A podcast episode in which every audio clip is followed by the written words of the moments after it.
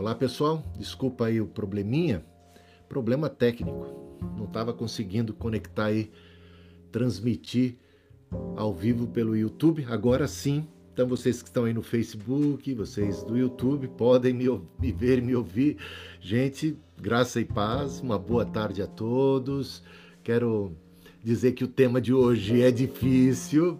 Olha, me colocaram numa roubada, porque não é fácil tratar desse assunto, não, né? O que são esses espíritos em prisão, né? O que significa desceu ao inferno? Jesus desceu ao inferno, o que, que significa? E tem tantas teorias a esse respeito, tantas maneiras de interpretar textos como os de Efésios capítulo 4, né? versículos 7, 8 e 9, 1 Pedro capítulo 3, versículos é, 17, 18, 19 e também até o 20, né? E também 1 Pedro 4, 6, são textos dificílimos. Pregou, foi pregado o evangelho aos mortos. O que significa isso? Gente, olha que dificuldade isso aqui hoje, hein? Que texto complicado. São textos muito difíceis, talvez estão entre os mais complexos, mais obscuros textos do Novo Testamento, tanto debate a respeito, tantas opiniões divergentes. Olha que tarefa é essa aqui. Eu convido você, então, já sem mais delongas, a abrirem suas Bíblias em Efésios capítulo 4, a partir do versículo 7. Vamos começar por aí? Depois a gente caminha a gente caminha aqui para 1 Pedro, que também não vai ser fácil. Vamos ver se há conexão, se tem relação uma coisa com a outra. Muitas pessoas fazem né, uma correlação entre o texto e o outro, como se eles estivessem ali falando da mesma coisa. Será que é? Será que não é? Como é então? Vamos dar uma olhada? Então, começando por Efésios, capítulo 4. E a graça foi concedida a cada um de nós segundo a medida do dom de Cristo. Por isso diz: quando ele subiu às alturas, levou cativo o cativeiro e concedeu dons aos homens. Ora, o que quer dizer ele subiu, senão que também havia descido às regiões inferiores da terra? Aquele que desceu é também o mesmo que subiu acima de todos os céus para encher todas as coisas, e ele mesmo concedeu uns para apóstolos, outros para profetas, outros para evangelistas e outros para pastores e mestres, e você já sabe né, como segue o texto com vistas ao aperfeiçoamento dos santos, para o desempenho do seu ministério, por aí vai. Bom, olha aonde está complicado aqui, né? A graça foi concedida a cada um de nós segundo a medida do dom de Cristo, nenhum problema. Os dons, as graças são ministradas por Deus conforme Ele bem entende, né? Tudo mediante Jesus Cristo. Agora, por isso diz, aqui é uma citação, do Salmo 68, versículo 18. Por isso diz: Quando ele subiu às alturas, levou cativo o cativeiro e concedeu dons aos homens. E o versículo 9 é o mais complicado. Ora, o que quer dizer ele subiu, senão que também havia descido até as regiões inferiores da terra? Muitos interpretam que descer às regiões inferiores da terra seria ter descido ao inferno. Aí é que a gente vai ver, né? Tem até aquele. Ele foi lá no inferno e pegou as chaves da morte das mãos de Satanás e houve uma batalha no submundo espiritual e infernal. E foi ali, inclusive muitos chegam ao ponto de concluir que foi lá no inferno que Jesus teve a vitória sobre Satanás e não na cruz. Mas, meus irmãos, lembremos que o apóstolo Paulo diz que foi na cruz que Jesus Cristo triunfou sobre principados e potestades e os expôs ao vexame, ao ridículo. Foi lá na cruz que Jesus Cristo disse: Está consumado. Ele triunfou sobre o mal na cruz, né? e não subsequentemente, não depois. Tá? Mas alguns então dizem: ah, ele desceu, veja só, as regiões inferiores da terra, ele desceu então ao inferno, como se o inferno ficasse aqui, né, debaixo da terra. Bom, essa é uma outra conclusão é, complicada. Mas então o que quer dizer esse texto? Ele desceu às regiões inferiores da terra. Bom, primeiro a gente sabe que Jesus Cristo desceu à terra, né? se humilhou, se fez homem, veio aqui. Aqui ele morreu e aqui ele também foi sepultado. Então, isso aqui tem uma referência tanto à sua encarnação, como também à sua morte, o fato de ter sido sepultado. Né? Agora, lembre-se bem que esse texto é uma referência, né? ele faz menção, uma adaptação, digamos assim, porque ele não faz uma, uma menção literal, ele ele faz uma adaptação do Salmo. Então é bom irmos para o Salmo, né, para o texto de origem, para o Salmo 68, versículo 18. Salmo 68, 18, que diz assim: Subiste às alturas, levaste cativo o cativeiro, recebestes homens por dádivas, até mesmo rebeldes, para que o Senhor Deus habite no meio deles. Então, aqui ele diz assim: repete, Paulo aqui repete exatamente a primeira parte, como está lá no Salmo, né? Subisse às alturas, levasse cativo o cativeiro. Agora ele faz uma adaptação. Enquanto o salmista diz: Recebestes homens por dádivas, até mesmo rebeldes, para que o Senhor Deus habite no meio deles. Paulo diz, né? Quando ele subiu às alturas, levou cativo o cativeiro e concedeu dons aos homens. Enquanto o salmo fala de Deus, da sua vitória sobre os seus inimigos, sobre os adversários, e fazendo aqui como que uma alusão às, aos reis que, tendo uma vez triunfado sobre seus inimigos, levam o despojo e muitas vezes parte desse despojo de guerra eh, eh, eram seres humanos que eram feitos agora é, reféns e cativos, agora estão agora sob o domínio do rei conquistador e servem para eles como triunfo. E, aliás, existe um texto onde Paulo, escrevendo aos Coríntios, diz que Deus sempre Cristo sempre nos leva em triunfo e é uma menção a isto que se costumava ver naqueles dias em que um rei, um imperador vitorioso entrava, regressava, regressava ao seu ao seu palácio, digamos assim, né? E trazia consigo os os bens conquistados, né, o despojo conquistado e os escravos feitos, os cativos, os que eram cativos. Né? Então, essa é uma referência de guerra, uma, uma alusão que Deus, tendo vencido, levou para o céu, subiu para o seu palácio, né? Então o Salmo está falando disso. Deus subiu vitorioso, levando consigo despojo, levando consigo cativo cativeiro, aqueles que estavam debaixo do cativeiro do rei mau e inimigo, agora estão debaixo do domínio desse rei que é bom, que é libertador. Tanto que a ideia aqui, né, receber esses homens por dádivas, estão presentes a Deus, os homens entregues ao Senhor, nosso Deus, até mesmo rebeldes, que agora se convertem. É aqui que diz o Salmo: para que o Senhor Deus habite no meio deles. E tem a ideia de que Deus, como diz Colossenses, Paulo aos Colossenses, capítulo 1, versículo 13, Deus nos tirou do império das trevas e nos transportou para o reino do Filho do seu amor, onde temos a redenção. Deus levou cativo o cativeiro. Deus nos tirou das garras do inimigo e nos transportou para o seu reino. Na verdade, espiritualmente falando, nós fomos levados com Cristo. Cristo, ele subiu aos céus. Ele foi entronizado, aquele que desceu, aquele que desceu e venceu, venceu inclusive, foi sepultado, mas ressuscitou e ascendeu aos céus, ele conquistou as trevas, conquistou o inimigo. Ele disse: Todo poder me foi dado no céu e na terra.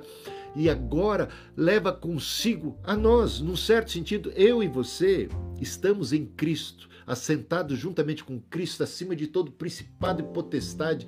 Nós somos servos do Deus Altíssimo, ele nos conquistou. Nós éramos rebeldes, mas agora somos filhos da luz. Então, essa é a ideia do triunfo de Cristo. E o propósito de Paulo, ao dizer todas essas coisas aqui, é dizer: olha, Cristo se fez carne, que Cristo habitou entre nós, Cristo encarou, enfrentou a cruz, morreu pelos nossos pecados, exclamou: está consumado. Ele morreu, ele desceu a regiões inferiores da terra porque ele foi sepultado, mas ele triunfou triunfou na sua morte, ele ressuscitou e ele foi exaltado. Tá entendendo? É essa a ideia. E, é, e o propósito é dizer que, em sendo exaltado, enquanto o salmista aponta para o Deus exaltado recebendo homens como despojo, dádivas, né, do, ao conquistador de em Cristo Paulo faz uma adaptação aqui e fala que esse Cristo que conquistou tudo, que conquistou, que, que venceu, que está entronizado, ele, ele reparte o despojo, ele reparte com a igreja. Por isso, a ideia aqui atrelada à comunicação, às dádivas, das graças e dos dons espirituais o conquistador. Lembra que Jesus falou: é necessário que eu suba para que o Espírito seja derramado? Então faz parte, ele venceu, ele conquistou e ele conquistou homens. Muitos deles rebeldes, como o apóstolo Paulo, aquele que escreve, e que são dados como apóstolos, como dádivas à igreja. Eles, ele deu dons para as pessoas, dons espirituais, mas ele também deu dons como as próprias pessoas, os próprios líderes que o Senhor levantou dentre pessoas rebeldes que o Senhor conquistou e que o Senhor transformou em apóstolos, em profetas, em mestres, né? tudo visando a edificação do corpo de Cristo, tudo para a igreja. Dons aqui em, em forma humana e dons em forma humana que obviamente foram possíveis porque eles receberam os dons do Espírito Santo e foram capacitados para servirem e para a edificação da igreja. Tá entendendo? É isso. Olha a conexão. Mais uma vez, eu faço a leitura e aí eu vejo se você consegue captar toda a ideia desse texto. E aí a gente vai para 1 Pedro, capítulos 3 e 4, que ali, ali a gente vai olha, ali a gente vai ter dificuldade. Ali não vai ser. Aqui é mais fácil, aqui é mais tranquilo. Aqui você já tem um texto de referência do Salmo 68. Aqui a gente tem bastante base bíblica para entender o que Paulo está tá nos ensinando. Né? Mas lá a gente vai ter mais trabalho, ali vai ser muito mais minucioso. Então, voltando aqui, e a graça então foi concedida a cada um de nós. A graça são dons, tá? A cada um de nós segundo a medida do dom de Cristo. Por isso diz: quando subiu às alturas, levou cativo o cativeiro e concedeu os dons aos homens. Ele subiu, ele venceu. E agora ele dá dons aos homens. Ora, o que quer dizer que ele subiu, senão que também havia descido às regiões inferiores da terra? Ele morreu em primeiro lugar. Foi lá que ele conquistou, foi sepultado, ressuscitou e agora, né? Aquele que desceu é também o mesmo que subiu acima de todos os céus para encher todas as coisas. E aí a gente vai lá já para o capítulo 1 de Efésios, onde o propósito de Deus é fazer convergir em Cristo todas as coisas, para que Cristo seja tudo em todos, né?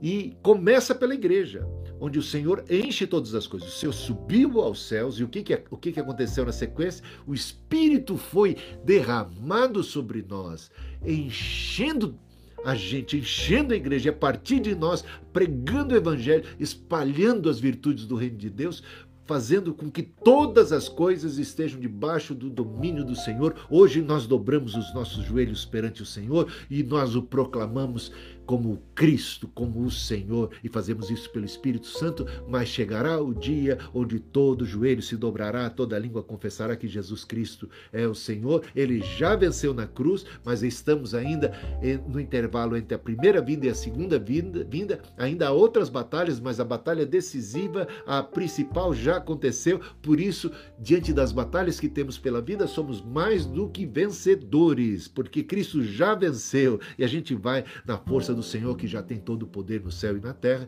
e aí ele distribui os dons para encher. E ele mesmo concedeu, então, uns através do dom do Espírito, através do chamado, do Evangelho de tudo, de toda essa graça, uns para ah, apóstolos, outros para profetas, outros para evangelistas e outros para pastores e mestres. A ideia, sabe, de que se em Salmo 68 homens foram dados a Deus por dádivas, muitos deles rebeldes e que agora estão partilhando eh, das dádivas do reino, esses homens dados a Deus, agora o Senhor dá eles à igreja. E, e, tudo isso pela dádiva do dom do Espírito Santo, porque não é dado apenas aos apóstolos, profetas, evangelistas, mas a graça é dada a cada um, né, individualmente. O dom, todo mundo que é cristão é objeto do dom do Espírito Santo, né? Porque se não tem o Espírito Santo, nem sequer é cristão, nem sequer pertence ao Senhor.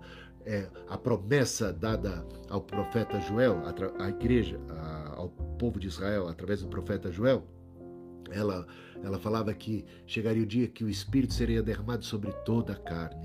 E isso se cumpre em Pentecostes e a partir de lá na igreja. E nós estamos aí promovendo o ministério da reconciliação tá bom? Mas se aqui ficou mais tranquilo, né? deu para entender que descer às regiões inferiores não quer dizer descer ao inferno, onde tem diabos, demônios, espíritos maus, quer dizer desceu à sepultura, né? A sepultura, morreu, foi sepultado, mas ressuscitou, subiu aos céus, triunfou sobre tudo e distribui dons aos homens. Esse texto fica claro aqui, Vamos para um texto mais complicado, que é o de aqui, o de 1 Pedro, hein? Hum, 1 Pedro capítulo 3. Vem comigo aqui. Ah, vamos do, do versículo 17 para entender o contexto, tá? Porque se for da vontade de Deus, é melhor que vocês sofram por praticarem o bem do que por praticarem o mal.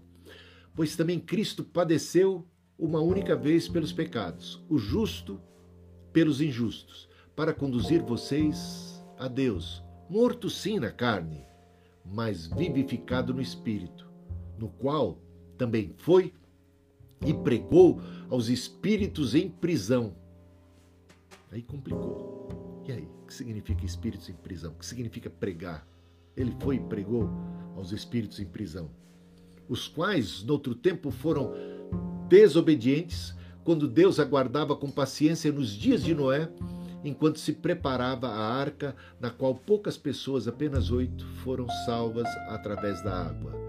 O batismo que corresponde a isso agora também salva vocês, não sendo a remoção das impurezas do corpo, mas o apelo a uma boa consciência para com Deus por meio da ressurreição de Jesus Cristo, que depois de ir para o céu está à direita de Deus, ficando-lhe subordinados anjos, potestades e poderes. Então, aqui fala de anjos, potestades e poderes subordinados a Cristo. Aqui a gente vê que está falando de perseguição, de uma igreja sendo perseguida. Esse é o contexto. Então, Pedro está a perseverarem até o fim diante das provações, da oposição de, de muitos inimigos. E entra nesse particular aqui, né? Ah, olha, ele fala de Cristo aqui, versículo 18: Pois também Cristo padeceu uma única vez pelos pecados, que sabemos ser verdadeiro, o justo pelos injustos para conduzir vocês a Deus, morto sim na carne, mas vivificado no espírito. É interessante que aqui parece fazer uma referência a um estado entre a morte e a ressurreição. Por quê? Porque ele fala vivificado em espírito e não em corpo. Então, guarda essa informação que ela, ela parece ser bastante relevante nesse contexto, hein? Guarda aí. Vivificado em espírito, porque ele a ver com aquele período. Aí você vai lá para Gênesis capítulo 6. Gênesis capítulo 6 começa descrevendo uns tais filhos de Deus que deixaram seu estado natural, que coabitaram, seduzidos pela beleza das mulheres, coabitaram com elas e de, disto nasceram os gigantes. Parece não tratar de seres humanos. Assim começa o Gênesis capítulo 6, que é o texto que aponta para toda a decadência moral e corrupção da humanidade é, que vai desembocar no juízo de Deus, que é o dilúvio. E só Noé foi encontrado né, justo diante de uma humanidade caída e começa descrevendo com esses seres. Muito possível que o próprio Pedro diz e fala dos demônios como espíritos aprisionados e o texto de Judas. Leia a carta de Judas e você vai ver Judas também se referindo aos demônios como estando em prisão. Né? Até Apocalipse capítulo 20 fala de Satanás sendo preso. Então, a ideia de demônios presos, aprisionados, você encontra tanto em Apocalipse capítulo 20, como em Judas, como também em Pedro, no texto de Pedro. É possível essa interpretação. Agora, eu quero falar da espírito teria ido aonde esses mortos estão ali aprisionados, essas, essas almas desencarnadas, estão ali aprisionadas, para pregar-lhes o evangelho, dando a eles uma opção de salvação, tá? Eu acho complicado esse texto, complicado. Embora ele pareça casar bem com Quer ver ficar mais complicado?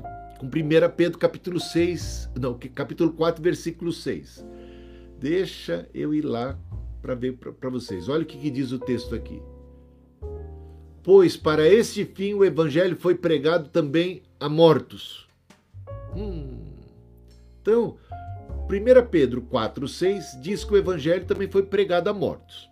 Aí a gente volta aqui, capítulo 3, versículo 19, no qual também foi e pregou a espíritos em prisão. E aí as pessoas entendem que se trata da mesma coisa. Daqui a pouco a gente vai descobrir que não. Que não se trata da mesma coisa. Mas quem entende que se trata da mesma coisa fica então muito convencido. Opa, temos aqui um prato cheio. A pregação do evangelho aos mortos.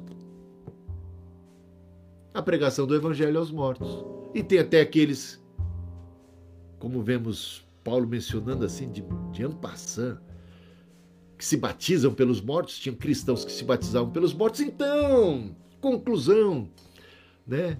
A, a possibilidade de salvação após a morte. Será? Isso contraria, mas tudo o que a gente vê no Evangelho, tudo o que a gente vê no ensino de Jesus Cristo. Parábolas sobre a necessidade de vigilância, textos como os de Hebreus, que diz que ao homem é dado morrer uma única vez, vindo depois disso o juízo. Não dá para caminhar. Aliás, o próprio texto, a própria epístola de, de Pedro, primeira epístola de Pedro, e tanto a primeira como a segunda, é, são textos sobre a necessidade da perseverança. Mas se está ensinando ao mesmo tempo que existe possibilidade de salvação após a morte, até mesmo para aqueles impenitentes, rebeldes, malignos, seres dos dias de Noé, então café pequeno para nós, né? Tá entendendo? Não, não pode ser. Pedro não poderia estar tá cometendo essa contradição tão grande, ensinando possibilidade de salvação pós-morte. Tá? Então, se não é isso, Qual, quais são as outras opções? Eu vou te dar mais duas. Uma eu já, que é a minha, eu já adiantei, mas vou te dar mais uma outra, né? Ah, deixa eu ver aqui, onde é que eu escrevi. Tá. Ah, uma outra opção é aquela que diz que, que seriam realmente os espíritos dos não salvos. Essa opção muito parecida com a outra, mas tem uma diferença tremenda. Começa parecido com a outra. Ah, então o grupo seria o grupo dos espíritos dos não salvos nos dias de Noé. Mas para por aí a, a, a semelhança. A partir daqui, veja a grande diferença desse segundo ponto de vista.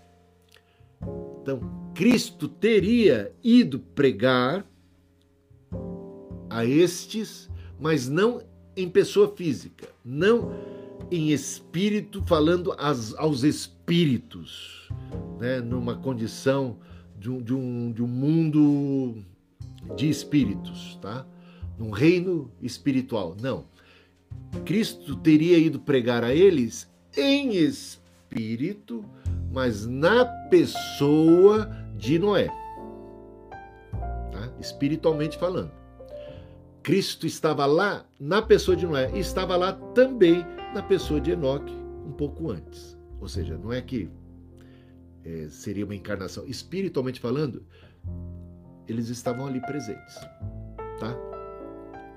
Aliás, isso vai concordar bastante com a parábola do rico e do Lázaro, onde o rico no inferno pede para que o pai Abraão envie alguém dentre os mortos para pregar o evangelho, envie alguém para falar sobre o risco, sobre a seriedade do inferno para não irem parar onde ele está, o que já denota uma condição irreversível. Né? Quem está de um lado não pode passar para outro, quem está do outro não pode passar. Quem, o Lázaro não podia ir para onde estava o rico. O Lázaro estava no paraíso e o rico no inferno.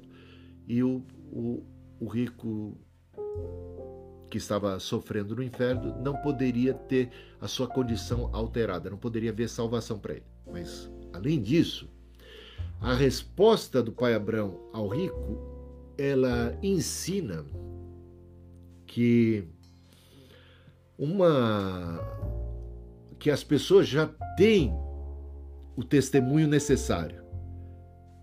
Que ainda que um dos mortos se apresentasse agora ressurgido dentre os mortos para pregar, eles não dariam ouvidos. Eles já têm os profetas, eles já têm Moisés, os seus escritos. O testemunho Deus já tem dado. E havia sim testemunho também sendo dado nos dias de Noé, o próprio Noé. Cristo falava por meio de Noé, advertia, era luz para aquelas pessoas por meio de Noé. Seria uma contradição interpretar esse texto como Deus enviou não, Jesus foi agora pregar aquelas pobres almas perdidas dos dias de Noé, né, que foram condenadas pelo, pelas águas do dilúvio, concedendo a eles mais uma oportunidade. Quando o pai Abraão, na parábola, diz ao, ao, ao rico: Olha, ele já tem testemunho. Deus não se deixa sem testemunho. Está entendendo? De alguma maneira, eles têm uma medida de luz e serão julgados de acordo com a luz que a ligação. Eu coloquei ele no, no modo só Wi-Fi, mas não sei o que está se passando aqui. Mas vamos lá. Estamos tocando, falando de assuntos complicadíssimos e aí temos intervenções estranhas da área, hein? Não, não fica com medo não. Estamos aqui diante da palavra de Deus, tá? E as razões para esses apoiarem esse ponto de vista são as seguintes. Bom, Pedro chama Noé de arauto da justiça, 2 Pedro 2,5. onde a palavra arauto representa no grego o, o kerix, que é da, da, a raiz da palavra querigma, né? que é pregador. Então ele seria o arauto, proclamador, pregador, né? que corresponde também à, à palavra proclamar, que a gente encontra aqui em, em 1 Pedro 3,19. Pedro diz que o Espírito de Cristo estava falando através dos profetas. Dá uma lida ali em Atos capítulo 1, versículo. Não, em, em 1 Pedro capítulo 1, versículo 11. Né? O Espírito de Cristo falava através dos profetas. Jesus dizia: Olha, examina as Escrituras porque elas testificam de mim. Então, o Espírito de Cristo falando através dos profetas. Temos aí 1 Pedro 1,11. Assim, Cristo poderia estar falando através de Noé como um profeta no Antigo Testamento, tá bom? O contexto indica que Cristo estava pregando por Noé que era uma minoria perseguida. Né? E que aqui Pedro está pregando e tem uma minoria perseguida junto com ele, os cristãos. Há uma coletividade que faz oposição. E o que é, qual é o contexto em que Paulo, Pedro diz essas coisas? Um contexto de perseguição. Ele está tratando exatamente do fato de, de, dos cristãos estarem sendo perseguidos. Né? Cristo agora está pregando o evangelho por Pedro e seus leitores, a uma minoria perseguida, e Deus os salvará. Então, paralelo com o que aconteceu com Noé nos dias. Agora, a minha interpretação, e eu vou deixar então agora mais claro, embora eu gosto dessa última também, eu não acho ela errada não. Se você for partidário dela, você está em boas mãos. Só não pode ser da primeira, porque senão você vai entrar numa heresia de possibilidade de salvação após a morte. Isso é bem complicado, isso vai trazer muito conflito, muita contradição com diversos textos da Bíblia. Mas já falamos sobre isso, vamos ao que eu acho ser a interpretação mais viável, mais lógica dentro desse contexto. Os espíritos em prisão seriam os anjos caídos, que foram lançados no inferno, nessa prisão né, já para aguardar o julgamento final. Alguns intérpretes dizem que os filhos de Deus, em Gênesis capítulo 6, eu já mencionei a eles, versículos 2, 3 e 4, são anjos que pecaram coabitando com as mulheres humanas. A paciência de Deus esperou nos dias de Noé, mas depois acabou com aquela bagunça, com aquela zoeira toda que estava acontecendo. Quase sem exceção, no Novo Testamento, a gente vê quando espíritos, o termo pneuma, está no plural, espíritos não se referem a seres humanos, quase sem exceção. Todas as vezes que aparecem no plural se referem a seres não humanos muito mais a seres angelicais, tá? Refere-se a seres sobrenaturais e não a pessoas. Você pode ver lá em Mateus capítulo 8, versículo 16, capítulo 10, versículo 1, Marcos capítulo 1, versículo 27, cap capítulo 5, versículo 13, Marcos 6, 7, Lucas 4, 36, Lucas 6, 18, Lucas 7, 21, Lucas 8, 2, Lucas 10, 20, e, e Atos 5,16, 1 Timóteo 4,1, 1 João 4,1, é, Apocalipse capítulo 16, versículos 13 e 14, Hebreus 1,7. Tá? A palavra prisão não é usada em nenhum outro lugar nas Escrituras como um local de punição após a morte. Tá? Para seres humanos enquanto é usada para Satanás, Apocalipse capítulo 20, versículo 7, e para anjos caídos, segundo Pedro 2, 4 e Judas 6. Veja lá, 2 Pedro 2, 4. Veja Judas 6, falando dos espíritos demoníacos já estando em cadeias e prisões, tá? já tendo sido colocados em cadeias e prisões. Neste caso, a mensagem que Cristo proclamou é quase certamente uma mensagem de triunfo. Não estava pregando o evangelho para converter as pessoas e nem muito menos os espíritos malignos, rebeldes. Né? É uma mensagem de proclamação da sua vitória, do seu triunfo depois de ter sido morto na carne, foi vivificado em espírito e então proclamou. Isso tem muito a ver com a primeira carta, livro de Enoque, primeiro livro de Enoque, porque há um paralelo aqui e que diz exatamente do fato de Enoque ter subido aos céus, ter subido aos céus. Lembra que Enoque foi trasladado? Então faz uma menção de que Enoque foi trasladado, subiu aos céus e ele declarou a pecaminosidade, ao contraste entre a vida santa de Enoque com a pecaminosidade humana. Isso já vai preparando o território é, é, para aquele juízo que se avizinha sobre a, a humanidade nos dias de Noé, com o dilúvio, e para proclamar também né, a, bom, a vitória sobre o pecado. Então, de alguma maneira, uma figura de Cristo.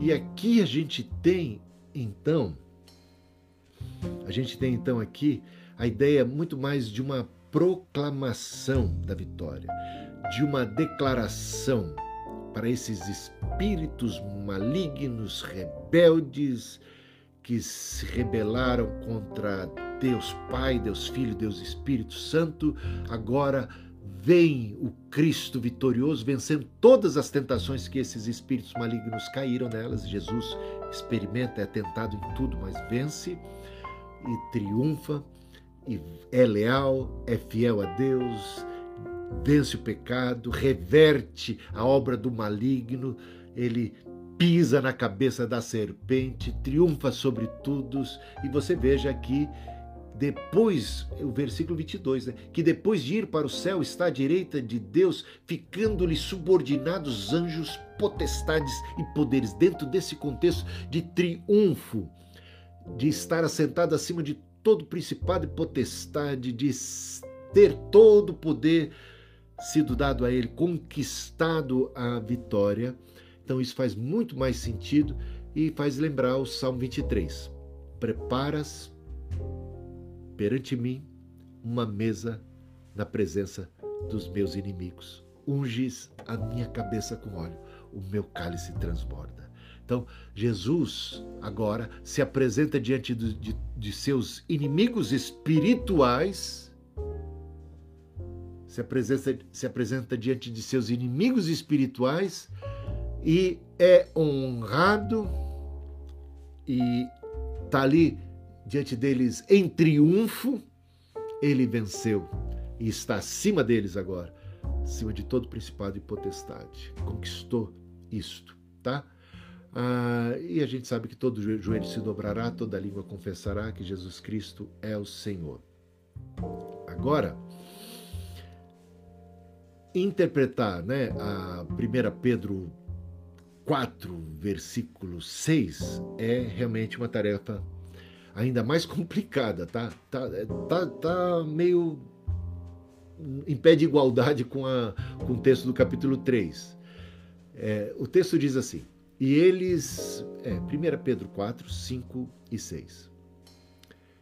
Eles que terão de prestar contas àquele que é competente para julgar vivos e mortos, pois para este fim o evangelho foi pregado também a mortos para que, mesmo julgados na carne, segundo os homens, vivam em espírito, segundo Deus. Que texto difícil. Ele é muito difícil pelo seguinte: primeiro, determinar quem é que está pregando aqui, porque o pregador aqui é indefinido, ao contrário de, do capítulo 3. O pregador do capítulo 3 é definido como Cristo. Aqui não, ele está indefinido. Né? Veja só, a determinação de quem pregou não está clara, é indefinido. E o que foi pregado, qual é o conteúdo disso, também não é definido. Aí a coisa vai ficando difícil. A identidade desses mortos também. Quem são os mortos? Pregou aos mortos, né? Ó, foi e pregou aos espíritos em prisão, no capítulo 19. Mas aqui, versículo 6. Pois para esse fim o evangelho foi pregado também a, a mortos. Né? Pregou a mortos. Fica complicado, né? Fica complicado entender quem são esses mortos. A relação com o versículo 19 Será que existe relação? Será que aqui é um desdobramento daquilo que foi dito no versículo 19 do capítulo 3? Ah, bom, vamos dar uma, uma olhada aqui. Eu vou primeiro começar com essa questão, se há uma relação, né? Eu vou mostrar as diferenças que existem entre o versículo, capítulo 3, versículo 19 e o 4, 6.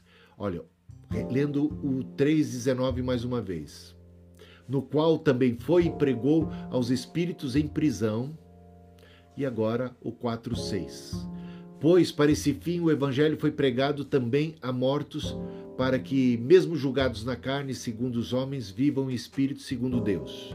Então, haveria uma relação entre capítulo 3, versículo 19 e capítulo 4, versículo 6? Falam da mesma coisa, tratam do mesmo episódio. E a resposta é não. E por quê? Porque as diferenças são grandes, apesar da aparente semelhança. Há muito mais diferenças e elas são gritantes. Enquanto Cristo é claramente quem faz a proclamação em 3,19, nesse versículo aqui em particular, no 4, 1 de Pedro 4, 6, ele é no máximo o assunto da evangelização. Ele não é o pregador nenhum agente é mencionado. Então ele fica indefinido.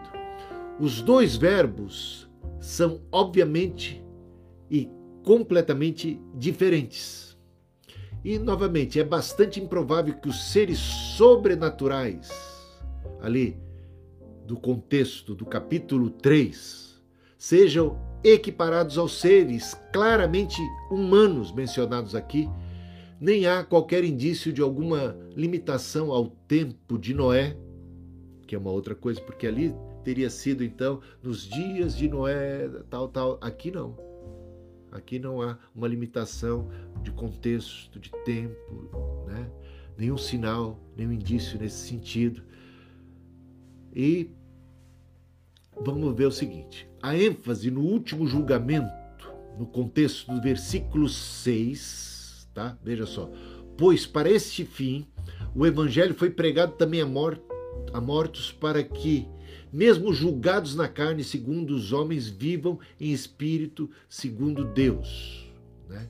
Juntamente com a vindicação implícita nesse julgamento daqueles que aceitam a Cristo, está longe de ser o contexto ou a intenção ali do capítulo anterior, do capítulo 3, que aparece uma passagem cuja ênfase era a dominação de Cristo sobre todos os poderes sobrenaturais seria uma referência ao juízo final.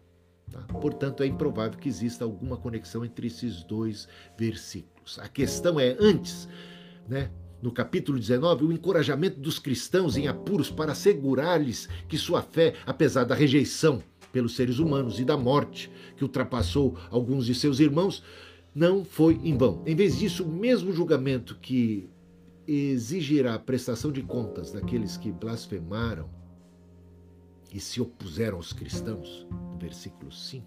Ó, vem aqui o versículo 5. Vou até do versículo 4 para você perceber bem. Para isso, falando mal de vocês, estranho que vocês não se juntam com eles no mesmo excesso de devassidão. Eles que terão de prestar contas àquele que é competente para julgar vivos e mortos, pois para este fim o evangelho foi pregado também a mortos, para que mesmo julgados na carne segundo os homens, vivam em espírito segundo Deus. Então ele diz aqui, né?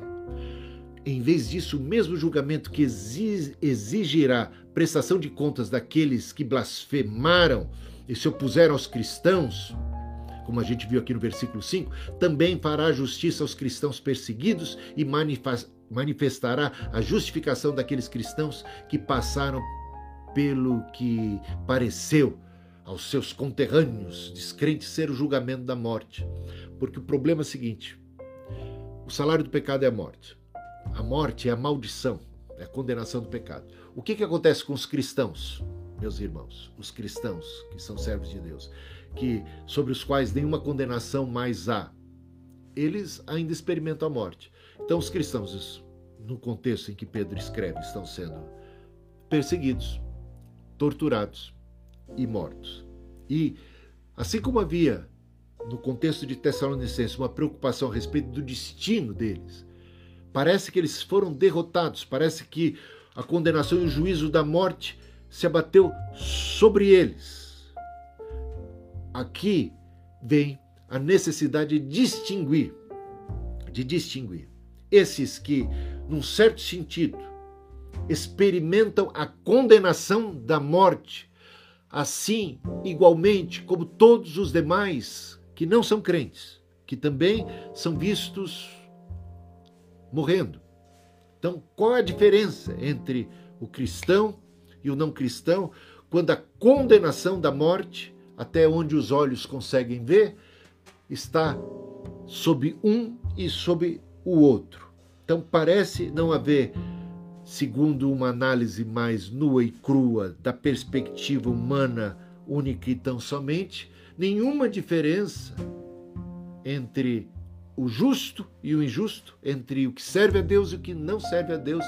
Ambos parecem estar debaixo da mesma condenação do pecado do juízo. Mas a diferença está entre no fato de que aqueles mortos em Cristo que morreram em Cristo, eles ouviram o Evangelho. A pregação, veja só, pois para esse fim o Evangelho foi pregado também a mortos, aqueles cristãos que hoje estão na condição de mortos, eles ouviram o Evangelho. Eles ouviram o Evangelho quando eles estavam mortos dos seus delitos e pecados, eles ouviram quando estavam vivos, né? na carne, mas mortos em delitos e pecados, eles ouviram o evangelho e eles abraçaram a fé, ainda que punidos aqui, julgados na carne, veja, para que mesmo julgados na carne, então, onde o olho vê, eles foram punidos, mortos, e a mesma sentença de morte física que se abate sobre os não crentes se vê sobre eles, eles vivem em espírito segundo Deus e aguardam a ressurreição dos mortos. Tá bom?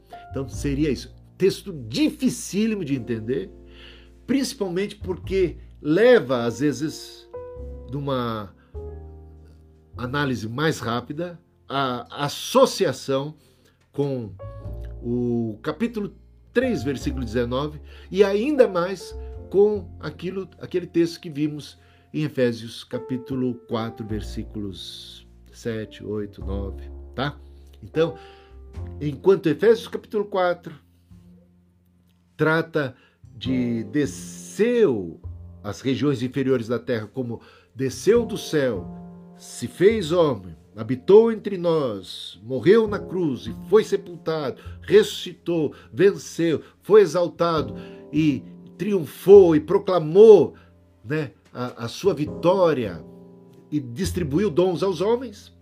A gente vê aqui no capítulo 3 de 1 Pedro, versículo 19, que ele proclama em prisão a sua vitória.